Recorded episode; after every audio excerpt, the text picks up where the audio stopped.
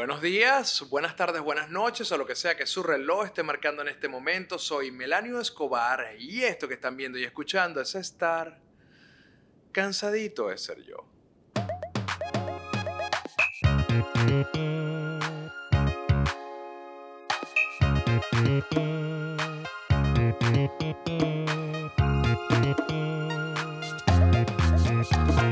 Ya me entregaron mis lentes, finalmente. Finalmente, ojo, nada más, ojo literal, nada más tengo dos días con los lentes, todavía me estoy acostumbrando a la nueva fórmula. Yo soy operado de la SIC, que era lo que les explicaba en el cansadito con Martín.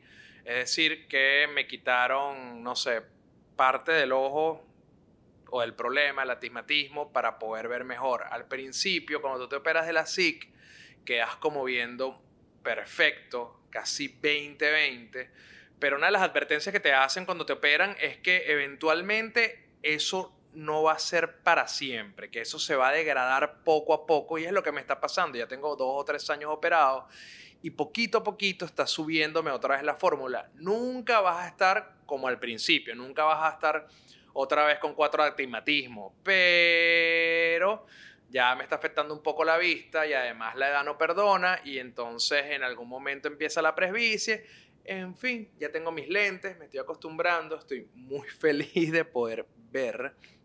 Y que además, por el tema del tic en el ojo, le mandé a poner a los lentes una vaina acá, no me acuerdo, yo tenía el nombre por ahí, no me acuerdo, una vaina que lo que hace es tratar de filtrar un poco la luz azul que emiten los equipos eléctricos. Yo, eh, los equipos electrónicos yo todo el tiempo estoy utilizando el celular, todo el tiempo estoy en una cámara, todo el tiempo estoy usando la laptop, es parte de mi trabajo, mi día a día. Yo creo que así como yo, todos ustedes están todo el tiempo conectados a una pantalla.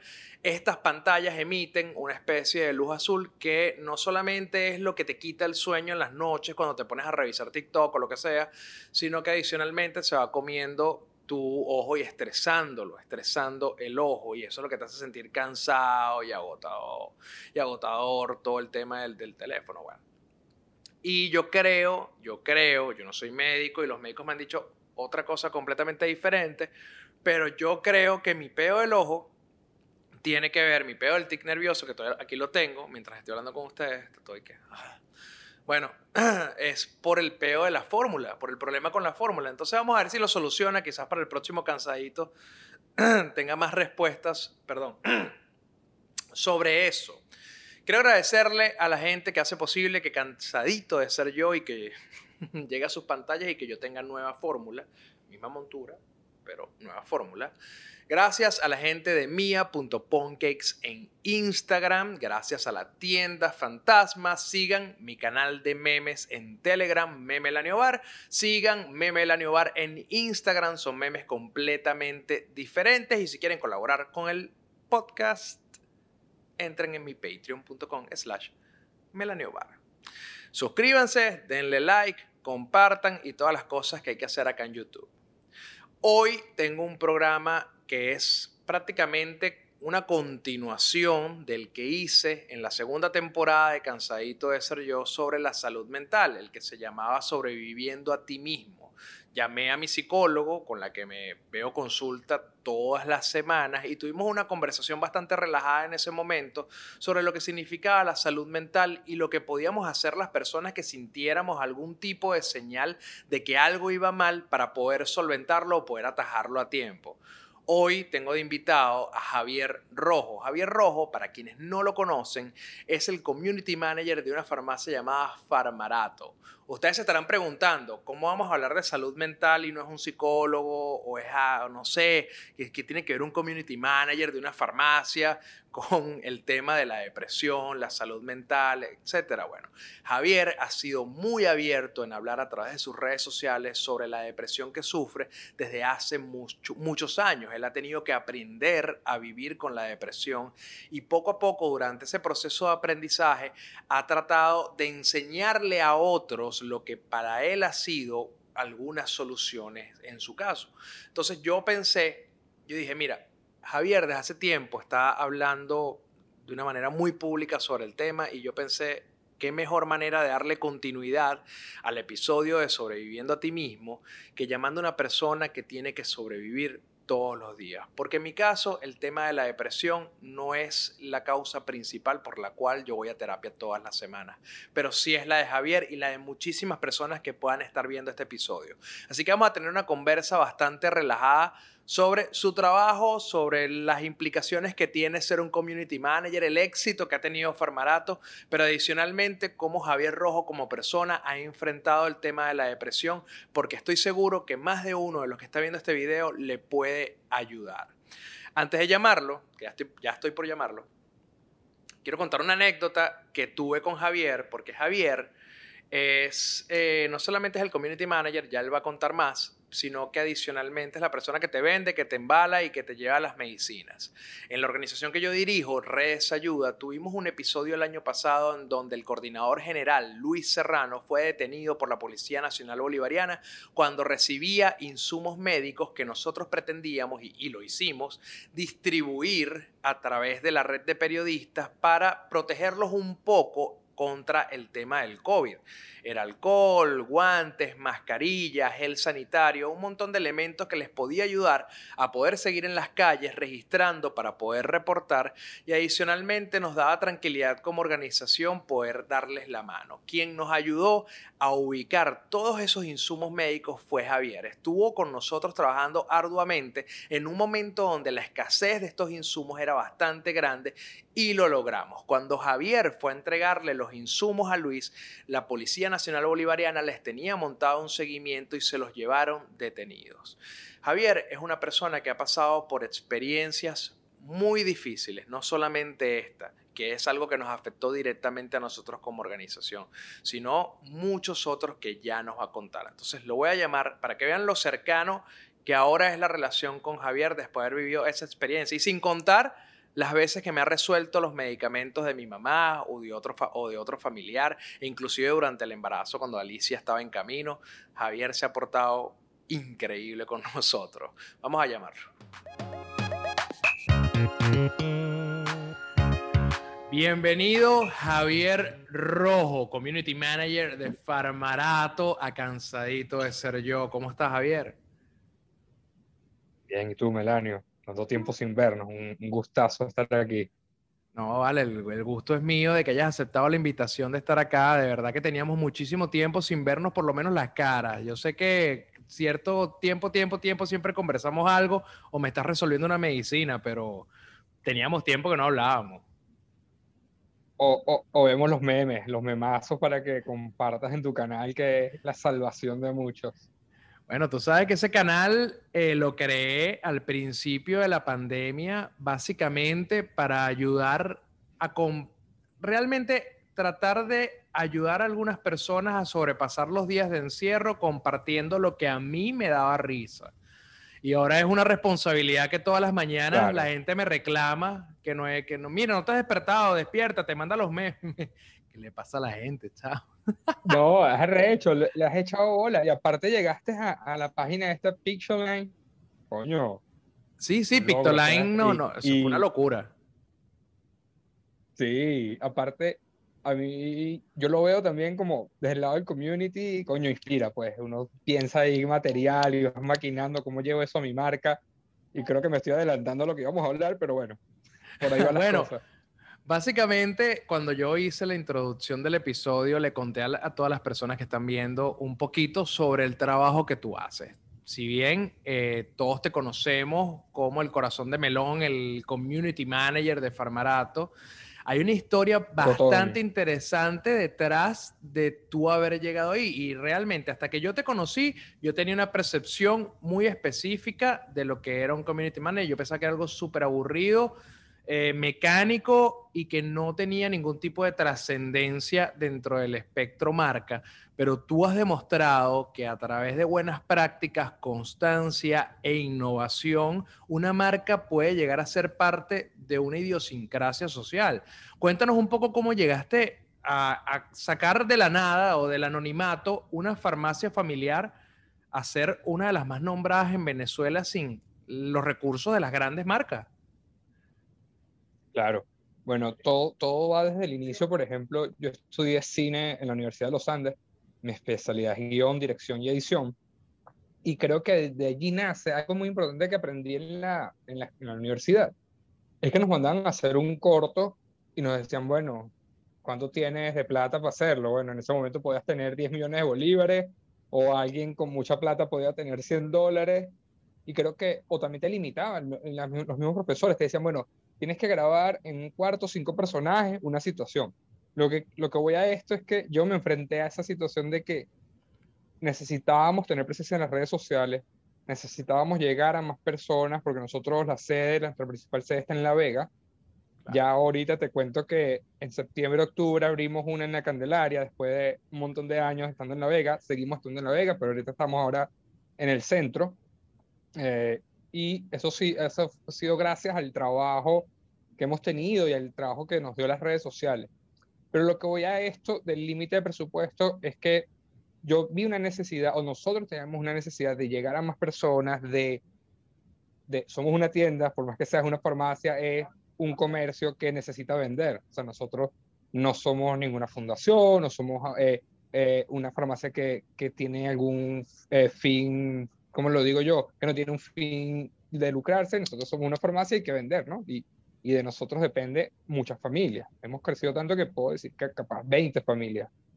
Este, pero lo que voy a es, es que, bueno, vi una necesidad, en el 2017 había una fuerte escasez de medicamentos, no estoy diciendo que ahorita no la haya, este, pero, por ejemplo, a mí me llama mucho la atención, yo era usuario de Twitter, pero de, para ver, no, de, no, no era tuitero, y veo que las personas como tú, periodistas, chamo, hacían el papel de buenos samaritanos. O sea, ustedes hacían mucho servicio público, ayudaban claro, todavía, todos los días. Yo dije, todavía lo hacen, pero no es tan frecuente como era en el 2017. claro, no es que 2017 fue la locura. 80, exacto, 80 era búsqueda de medicina, entonces yo dije, bueno, aquí hay algo que, que las personas necesitan.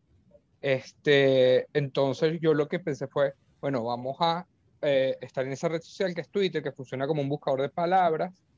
Vamos a eh, decir que, bueno, tenemos los medicamentos, cuáles tenemos, y eso fue nuestro primer tweet, fue el 30 de enero del 2018. Este, y durante ese proceso del 2018, el primero de marzo, eh, yo le planteé a mi papá y a, gerencia que, mira, deberíamos hacer delivery porque muchas personas no iban a llegar a La Vega. Y, chamo, los primeros deliveries lo hice yo que sí en, en metro o mi papá me llevaba en el carro. Pero yo me acuerdo, tú más de una vez me llevaste una medicina. Ah, una vez yo te llevé. Y en ese momento no teníamos motorizado. Yo me encargaba del WhatsApp. Ese número que hay ahorita de, de mi celular era mi número. Este, y bueno, fuimos creciendo. Mi celular reventó. Era un Nokia viejísimo, pero Nokia con WhatsApp. Explotó. Este, comencé estando en, en un, puesto, un puesto pequeño en la farmacia. Después fuimos creciendo. Ahorita, por ejemplo, antes de caer el tema del community manager, pero para que veas cómo un simple community manager logra hacer crecer algo de tener un equipo digital. Ahorita somos, somos un equipo digital de seis personas que atienden WhatsApp, Twitter e Instagram. Tenemos cinco motorizados, todos in-house. No es que contratamos, no es que hay otro servicio que nos presten, no, todos son de la casa, que han estado con nosotros desde el inicio. Este, nos mudamos, el equipo digital se mudó de La Vega para acá por temas de conexión. Este, Atendemos, por ejemplo, por Telegram, WhatsApp, atendemos Twitter e Instagram, que ya lo dije, y llamadas telefónicas. Pero todo eso al inicio era, lo hacía yo, ¿no? Lo que quiero decir con esto es que el community manager, algo muy importante, y creo que me ha enseñado, tiene que conocer la marca desde adentro. Tiene que conocer su marca, saber a qué huele la marca, saber lo que piensa su marca, conocer la gerencia. Y yo, por ejemplo, comencé en Formarato en 2017, finales de 2017, pero comencé estando en el depósito, cargando cajas, acomodando. Este, después bajé a planta y vi cómo era el trato con los clientes. Y sabes que cuando uno escribe un guion de cine, uno piensa en los personajes, uno piensa en cómo va a hablar la persona, uno piensa en qué quieres transmitirle. Eh, eh, a ese espectador o a esa audiencia. Y algo que yo siempre digo es que, bueno, yo primero no inventé nada nuevo, yo vi o veía grandes marcas como lo era o como lo son Wendy's de Estados Unidos, Burger King, McDonald's, en su momento el Metro de Santiago, este HBO, Netflix, que es un punto de referencia, y dije, conchale, no es, no es copiarse, no es imitar, es ver eso y traerlo a tu campo y convertirlo en, en, ti, darle una personalidad, ¿no? Entonces, un community manager creo que debe primero conocer su marca, como ya dije, conocer cuáles son los efectos y los pros y los contras que tiene, conocer hasta dónde puedes llegar, conocer tus limitantes y tienes que conocer tu audiencia, tienes que saber cómo piensa, el, en nuestro caso en Venezuela, tienes que saber cómo piensa el venezolano, tanto que está aquí como el que está afuera. Y te digo esto, por ejemplo, en el 2018, mi percepción, y capaz tú me lo puedes refutar o me lo puedes apoyar, es que el venezolano en 2018 veníamos desesperanzados, veníamos golpeados, veníamos tristes, veníamos perdidos de lo que había ocurrido en 2017, ¿no? Y durante ese proceso del 2018 era muy loco que una farmacia te diese apoyo. Diría, nosotros podemos, nosotros vamos a salir de esto, nosotros, eh, no están solos, estamos aquí contigo. A mí también se me fue el agua en la casa y la gente se conectaba. Este, me paraba a las 5 de la mañana porque el tanque del agua llegando sonaba durísimo y eso era mi alarma. Y yo lo ponía y la gente se reía y había una conexión. Decían, a mí, a mí me pasa lo mismo, o se me iba la luz. Claro, hay un tema de identificación directa. Es correcto. Entonces, identificarse con, con, las personas es sumamente valioso y conocer a quién le estás hablando, ¿no? Creo que el community manager eh, no solamente es un robot que postea. Yo, por ejemplo, yo para Formarato no manejo grilla. Intenté manejar grilla en Instagram y no me funcionó para nada. Más bien te invito a, las personas que ven o tú bajar a Instagram al principio y vas a ver que yo que no, voy a hacer una mirada documental de la farmacia y fue sumamente aburrido. Después me busqué una diseñadora y vamos a crear posts pensados que se tardaban tres días en hacerse.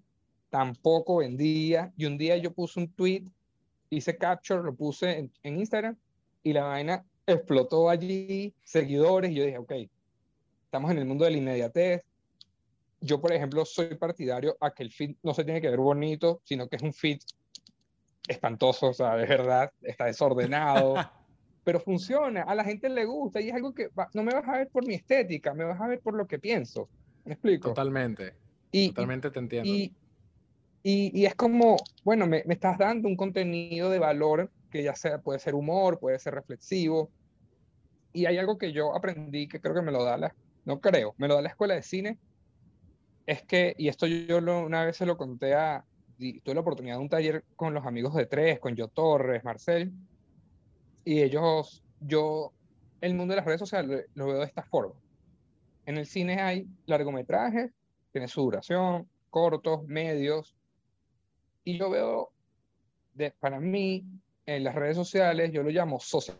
Son pequeñas cápsulas que yo tengo para compartir una emoción para yo compartir rabia, para yo compartir humildad, para yo compartir deseo, para yo compartir alegría, pero eso va a desaparecer. O sea, es cuestión de verte que la cosa se mantenga 48 horas dando vuelta. Pero es rápido. Eso, estamos en, en, la época de la inmediatez y ahorita con la pandemia, la competencia o la cantidad de contenido es abrumador. Entonces yo veo esa oportunidad como un momento para conectarme con alguien. Alguien me va a leer, alguien se va a sentir identificado, y para mí eso es social metraje. Pues yo veo ese, ese, ese tweet o ese post como un pequeño espacio donde yo me conecto con alguien. A mí me parece sumamente eh, impresionante la capacidad de enganche que tiene la cuenta de Farmarato o que tiene ya tu equipo digital para poder conectar con las personas. Y evidentemente eso se traduce en, en ventas, se traduce en crecimiento de la empresa, porque de no haber existido ese momento donde se te ocurre la idea de mandar ese primer tweet y engancharte en las conversaciones de búsquedas de medicinas y luego darle una personalidad a la farmacia, no, no estarían abriendo la otra sede, por ejemplo, porque eso es lo que permitió crecer el producto. Y eso me lleva al otro tema por el cual te estoy invitando a hablar hoy en Cansadito. Yo hice un episodio llamado Sobreviviendo a ti mismo, un poquito sobre la salud mental. En esa oportunidad invité a mi psicólogo para conversar sobre un poquito sobre las señales que una persona puede sentir que le indiquen, mira, quizás algo no está bien.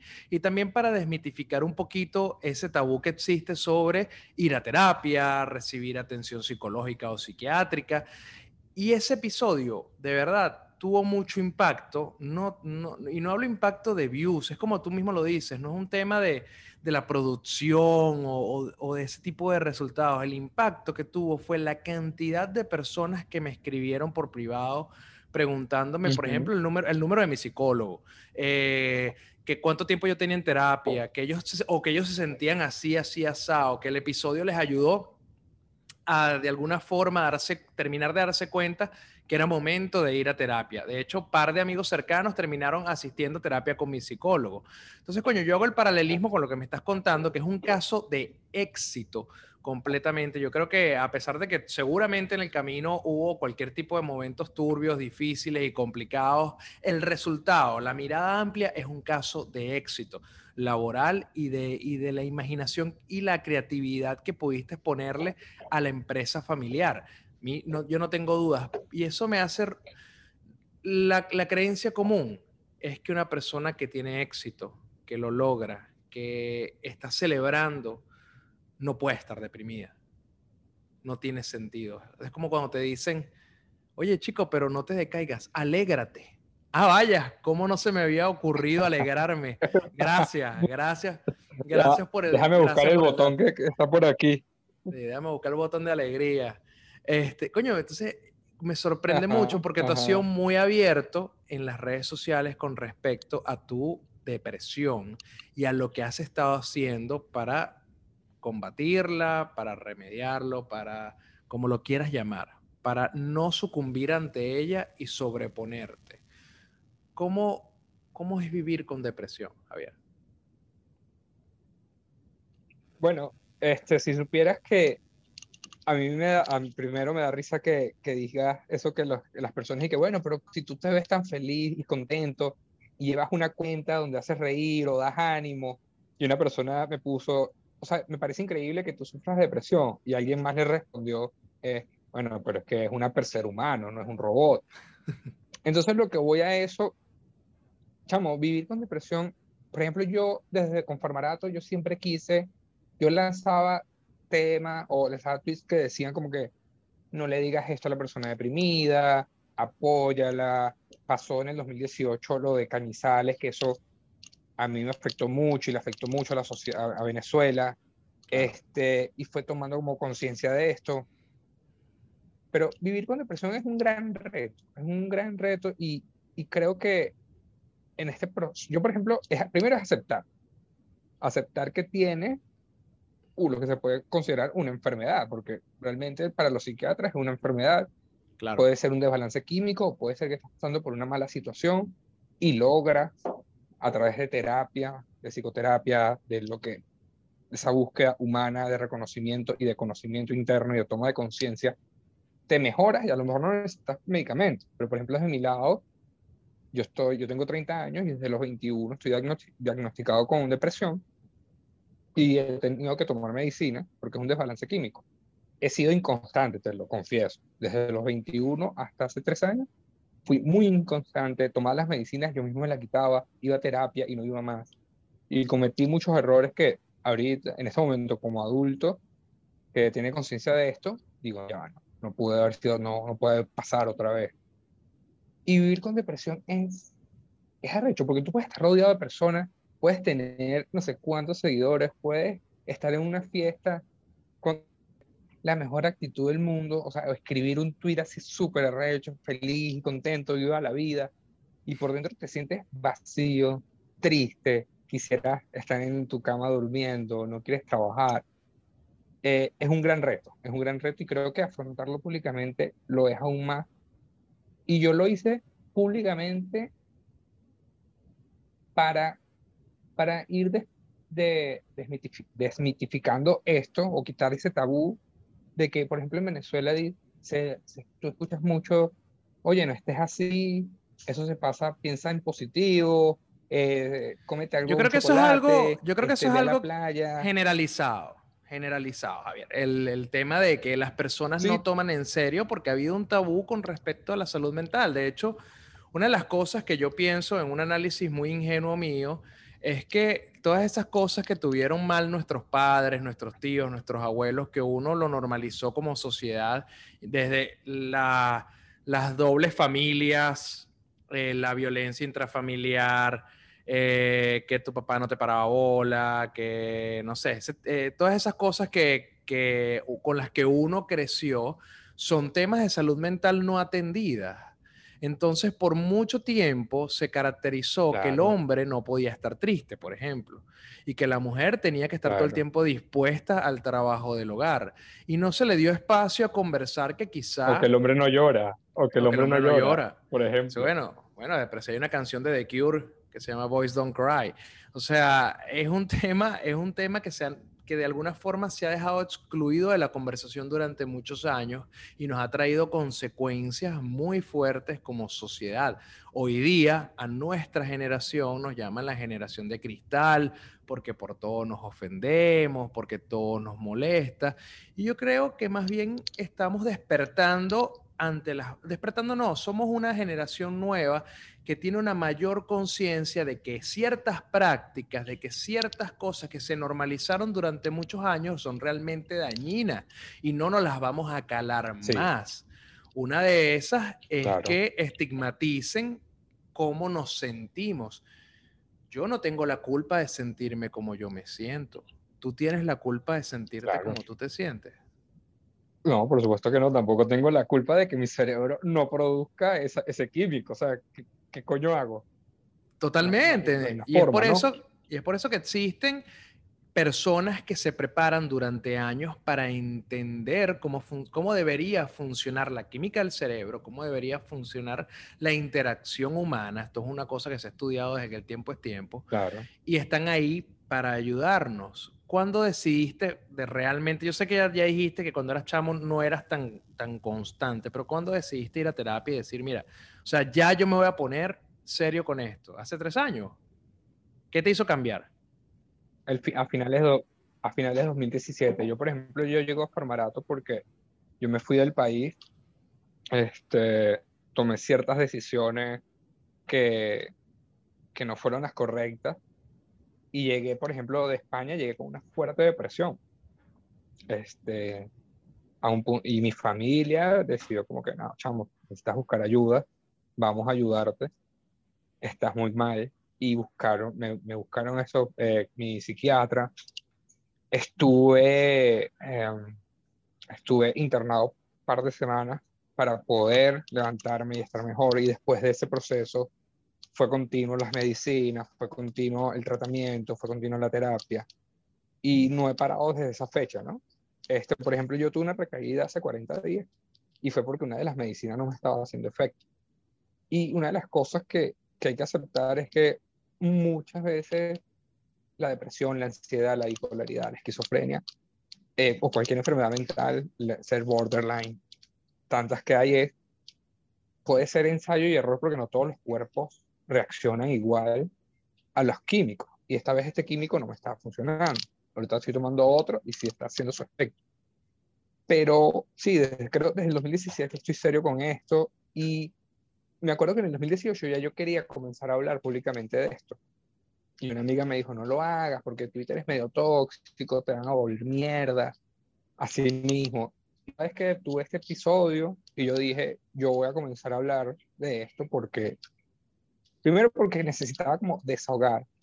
Y, y segundo porque leía personas, ahorita muchísimas personas sufriendo de ansiedad por todo el tema de la pandemia, este, el encierro, eh, las, las, relaciones familiares, el trabajo. Voy con el micrófono. Yo dije, bueno, no, ok, yo le dije, nada, voy a hablar de esto y, y me arriesgué. Y realmente, por ejemplo, si a esa amiga que quiero mucho, que me dijo en el 2018, no lo haga, eh, porque te van a destruir, el resultado fue completamente distinto. Recibí un apoyo tremendo, chamo, de familiares, amigos, desconocidos. Tú me escribiste, me han escrito muchísimas personas. Y muchas personas me han escrito diciéndome, así como tú con tu episodio, muchas personas me han dicho, sabes, leí tu hilo y me siento identificado, leí tu hilo y quiero buscar ayuda, me has ayudado a, a sobrellevar esto, me has ayudado a que no me dé pena admitirlo y seguir adelante y que mi familia entienda, ¿no? Y creo que, que uno lo hace para aportar. Yo, yo lo hice realmente para aportar también, para demostrarles a las personas que, que se puede vivir con esto. Y, y yo, por ejemplo, soy, coño, me he aferrado mucho al trabajo, eso es un punto. Yo, a pesar de esa crisis que tuve, me paraba todas las mañanas a trabajar porque me gusta lo que hago. Este, porque pensaba en mi hija, este, porque decía hay que seguir adelante y porque uno no puede parar. Uno realmente no puede parar y si te sientes triste, bueno, estuve 39 días parando, eh, llorando, eh, llorando sin parar. 39 putos días. O sea, no, una, ladilla, imaginar, una ladilla. No me quiero imaginar. Una ladilla. Así sea una lagrimita, pero lloraba. Y yo, mierda, huevón, estoy llorando sin ningún, sin ningún sentido. Y realmente era que las pastillas, chamo, no me estaban haciendo nada. Y el doctor dijo, vamos a cambiar este medicamento, vamos a darle fuerte a este. Y el cambio fue cuestión de semana. Este, por ejemplo, yo llevo este conteo estilo Alcohólicos Anónimos de cuántos días llevo sin llorar. Pero es lógico, creo que, es creo que, que, tú mismo te hayas puesto tus mecanismos para poder autoevaluarte. ¿No? Sí. Sí, claro. Claro, entonces, no sí se puede vivir. Por ejemplo, uno lee que, por ejemplo, uno lee que Ismael Cala eh, sufre depresión y él mismo lo ha admitido. Este, personas, celebridades lo, lo, lo, lo dicen y explican qué proceso les sirve. Ya cuando tú sanas, cuando tomas conciencia, como por ejemplo tú y yo hemos tomado conciencia de lo que tenemos, somos capaces de hablarlo públicamente sin pena y sin miedo. Sí. que, bueno, me vas a juzgar porque, porque que mi cerebro no produce. Que vas a juzgar a, la persona que tiene que tomar metformina, al, al, al, que necesita insulina. O sea, no, no puede. No, no puedes porque al final del día eso es, eso es como, bueno, aquí las personas hacen lo que le da la gana al final del día y, y hay muchas que, que carecen de la capacidad empática para entender que la otra persona puede estar pasando por un momento difícil y no importa cuál enfermedad. Yo he leído cada atrocidad en Twitter, por ejemplo, una gente pidiendo fondos para operarse, entonces se ponen con aquella vaina de que están estafando, qué sé yo, ¿sabes? Hay, muchos casos donde la gente no se pone los zapatos y lo dicen no porque tengan pruebas ni nada, sino por joder la paciencia. me parece, lo digo porque me parece muy valiente que hayas tomado la decisión de poder comunicarlo. La primera vez que yo hablé públicamente de... Lo que pasa es que yo nunca he sufrido de una depresión aguda, una depresión severa. Eh, mis problemas son otros. Y la primera, sí, obviamente ha tenido un toque de depresión, pero no, no ha sido la causa principal por la cual yo comencé a ir a terapia. Cuando yo hablé, cuando yo tomé la decisión de hablar por primera vez, fue con Ricardo del Búfalo, fue en, en su podcast. Y, yo me sentí muy liberado, muy liberado. ¿Por qué? Porque yo tenía que mantener, yo sentía, yo no tenía, yo sentía que tenía que mantener cierta imagen ante la gente, donde era inquebrantable, donde era una especie de estatua, ¿no? Que no se podía romper, algo de cemento, algo macizo. Y al final del día, como tú lo dijiste, somos seres humanos y tenemos momentos de debilidad, tenemos momentos de fortaleza, tenemos momentos donde necesitamos ayuda y tenemos momentos donde nosotros podemos ayudar. Y yo creo que tú encontraste, porque he leído, he leído todo lo que has expresado en redes sociales y me parece bastante inspirador. Yo creo que tú encontraste el punto medio donde caminas entre necesitar ayuda y poder ayudar. Y eso me parece un contenido no solamente un contenido, sino una actividad muy valiosa que estás llevando a cabo.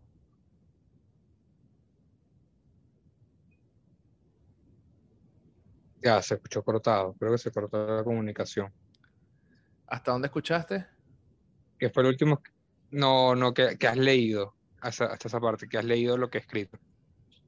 Bueno, he estado leyendo todo lo que tú has escrito y yo creo que has encontrado un punto medio entre necesitar ayuda y poder ayudar. Tú conseguiste el balance de estar en una posición de paciente, pero que al mismo tiempo tu experiencia ayuda a otros. ¿Cómo lograste llegar por ese camino de una manera tan pedagógica?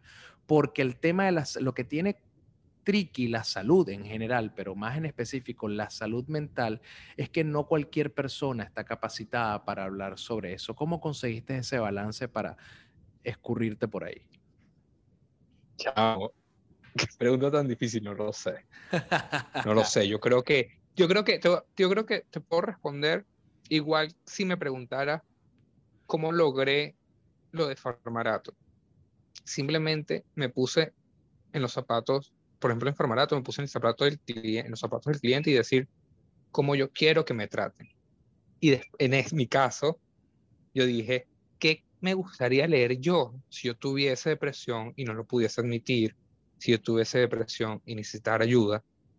Y yo creo que de ponerse de ese lado la empatía, hablar de forma sencilla, sin, sin embellecer o poner cosas muy difíciles o palabras rebuscadas, eh, un lenguaje sencillo. Yo creo que eso fue, o sea, realmente, y capaz lo hice de forma inconsciente, porque no, primera vez que me preguntan esto, pero yo creo que fue eso, es ponerme en zapatos de esa persona que está padeciendo y sufriendo y que capaz se siente incomprendida. Y eso fue lo mismo que hice con Formarato, o sea, me puse en el zapato del cliente, cómo yo quiero que me respondan, cómo quiero ser atendido, eh, quiero que sean amables, y así fue lo mismo. Yo creo que no busqué no hay una fórmula. Creo que cuando uno es sincero, y eso me lo han escrito muchas veces, creo que cuando tú hablas desde la honestidad y desde la sinceridad sin aparentar nada, ya tienes muchos puntos a favor. Y creo que son vainas que se logran, que tú has logrado a lo largo de tu vida y que yo estoy logrando en este momento. Y es, sé honesto. Y ya, sé honesto. No, tú lo que, me estás, lo que estás viendo aquí soy yo y lo que están viendo ahí de Melanio es Melanio. Y sí, capaz puede haber un personaje en las redes sociales como el CM, el community y el corazón de Melocotón. Sí, es un personaje, pero es un personaje también que a veces tiene sus rasgos bastante humanos que conecta. Y el Javier Rojo que va, estamos viendo simplemente buscó ayudar a las personas, quitar ese mito que hay aquí, ese tabú y que el otro que está del otro lado diga, sepa que no está solo. Y no, de verdad no, no te tengo una respuesta así, me digo, si apliqué A más B es igual a C y la raíz cuadrada de mi tristeza multiplicada por la depresión da esto, no, no, no sé, Pero no te diste cuenta, pero no te diste cuenta, me, respondí, me respondiste exactamente lo que te estaba preguntando, utilizaste la empatía.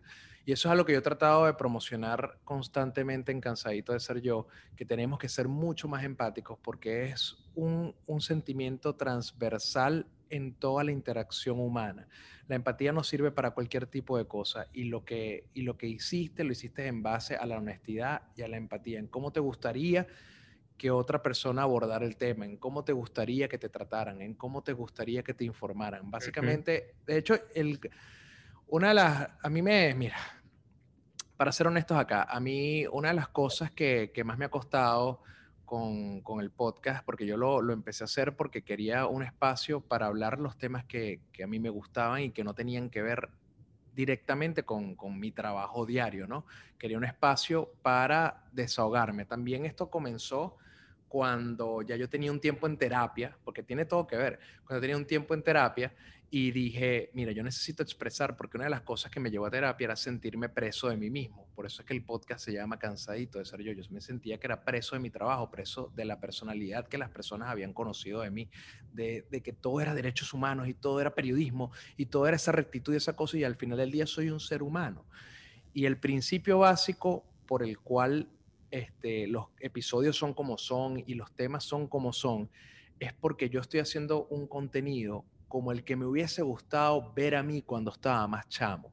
Los temas que me hubiese gustado que trataran y que yo pudiera aprender de una persona que ya caminó por, ese, por esa senda. Entonces muchas personas se me acercan y me dicen, mira, ¿y por qué no te vas para, por qué no le dices al amigo tuyo para que te entreviste? ¿Y por qué no invitas a, y por qué no hablas de Kim Kardashian? ¿Y por qué no hablas de, de que Kanye West está divorciando? Porque no, pues a mí no me interesaba eso cuando chamo, eso es lo que me vendían en todos lados, eso es, eso es contenido que está bien que lo hagan, eso, eso tiene un espacio, pero eso es un contenido fugaz, es un contenido que no trasciende. Yo siempre, y eso fue lo que yo tenía bombardeado cuando era chamo. Yo quería que alguien me hablara desde la empatía, que me contara sus experiencias personales para yo también poder entender lo que yo estaba sintiendo. Entonces la respuesta que me diste, Javier, era justo la que estaba buscando, o por lo menos la que yo me imaginaba que me podías decir, empatía, que creo que es el eje transversal de todo. Bueno, Javier, este, es que Siri se activó. Muchísimas gracias por compartir tu experiencia acá en Cansadito de Ser Yo.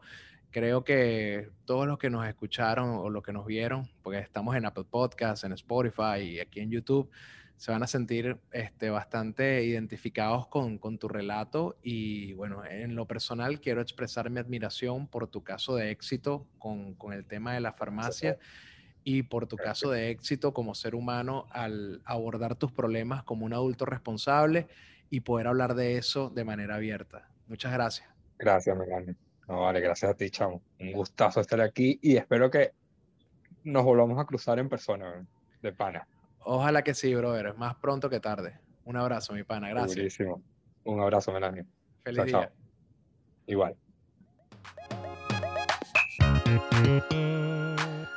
Bueno, ese fue Javier Rojo de Farmarato, ya prácticamente un hermano, alguien de la familia de Redes Ayuda y que yo en lo personal quiero muchísimo, agradecido por haber contado su experiencia, no solamente laboral, sino la que ha tenido que atravesar en todo el proceso de depresión y de sanarse a sí mismo.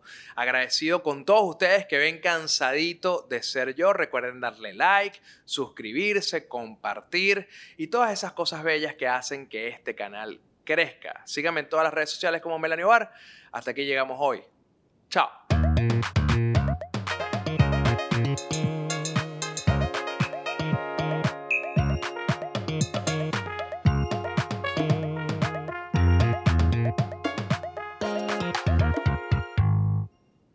A mí el ojo me sigue jodiendo. Yo no sé. Estos lentes como que... No lo... Miren qué ciego estoy.